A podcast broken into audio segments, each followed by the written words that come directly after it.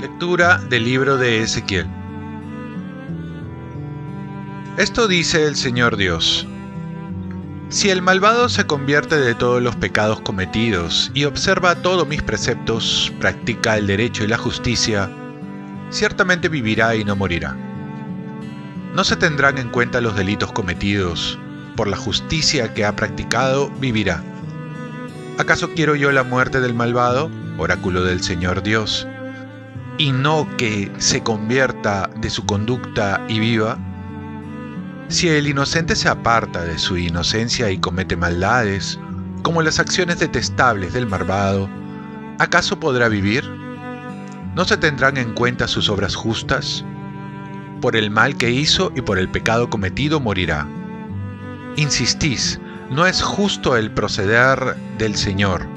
Escuchad, casa de Israel, ¿es injusto mi proceder? ¿No es más bien vuestro proceder el que es injusto? Cuando el inocente se aparta de su inocencia, comete la maldad y muere. Muere por la maldad que cometió. Y cuando el malvado se convierte de la maldad que hizo y practica el derecho y la justicia, él salvará su propia vida. Si recapacita y se convierte de los delitos cometidos, ciertamente vivirá y no morirá. Palabra de Dios. Salmo responsorial. Si llevas cuentas de los delitos, Señor, ¿quién podrá resistir? Desde lo hondo a ti grito, Señor, Señor, escucha mi voz. Estén tus oídos atentos a la voz de mi súplica. Si llevas cuentas de los delitos, Señor, ¿quién podrá resistir? Si llevas cuentas de los delitos, Señor, ¿quién podrá resistir? Pero de ti procede el perdón, y así infundes respeto. Si llevas cuentas de los delitos, Señor, ¿quién podrá resistir? Mi alma espera en el Señor, espera en su palabra. Mi alma aguarda al Señor más que el centinela la aurora. Aguarde Israel al Señor, como el centinela la aurora.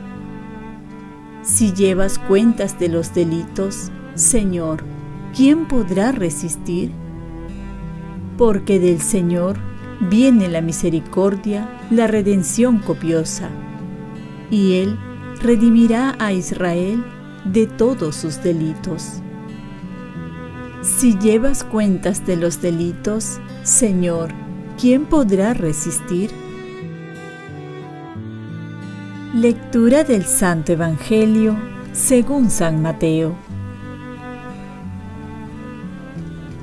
En aquel tiempo, dijo Jesús a sus discípulos, Si la justicia de ustedes no es mayor a la de los escribas y fariseos, no entrarán en el reino de los cielos.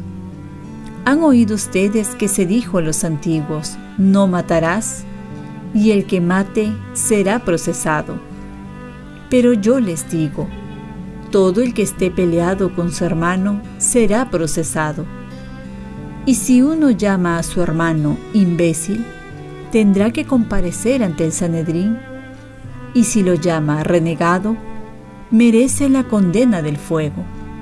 Por tanto, si cuando vas a presentar tu ofrenda en el altar, te acuerdas allí mismo de que tu hermano tiene quejas contra ti, deja allí tu ofrenda ante el altar y vete primero a reconciliarte con tu hermano, y entonces vuelve a presentar tu ofrenda. Con tu adversario, llega pronto a un acuerdo mientras van de camino no sea que te entregue al juez y el juez al guardia y te metan a la cárcel. Te aseguro que no saldrás de allí hasta que hayas pagado el último centavo. Palabra del Señor. Paz y bien no basta pedir perdón a Dios, sino también al hermano. Tiempo de cuaresma es tiempo de conversión, por ello las lecturas nos invitan a ver la misericordia de Dios que se nos ofrece en la primera lectura, donde se nos dice que si un pecador se arrepiente, Dios lo perdona y si cambia de conducta, vivirá. Porque podríamos añadir también, Dios no quiere la muerte del pecador, sino que se convierte viva.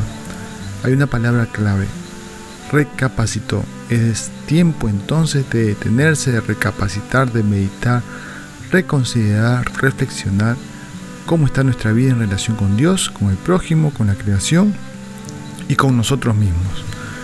Y debemos reflexionar, según el Evangelio, nuestra relación con los hermanos. Jesús no se queda en la ley, no dice o no se refiere a matar físicamente, quitando la vida, porque si es así, muchos ya se considerarían santos, porque no matan ni roban. Jesús va más allá, por eso nos dice que nuestra justicia tiene que ser mayor que la de los fariseos.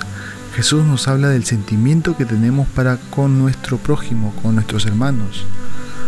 Nos habla de nuestra falta de amor, porque ahí se juega toda la vida. De lo que hay en el corazón delata la boca.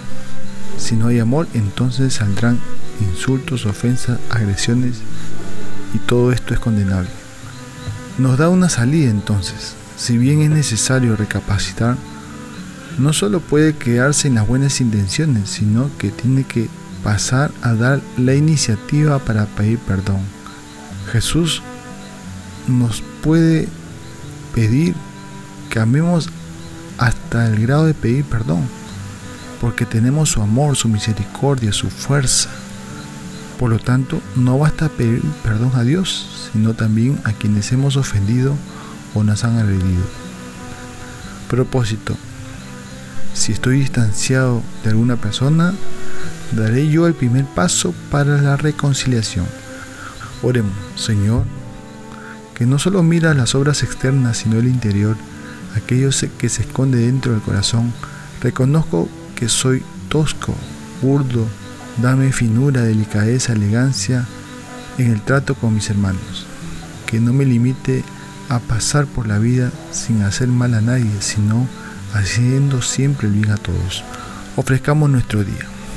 Dios Padre nuestro, yo te ofrezco toda mi jornada en unión con el corazón de tu Hijo Jesucristo, que siga ofreciéndose a ti en la Eucaristía para la salvación del mundo.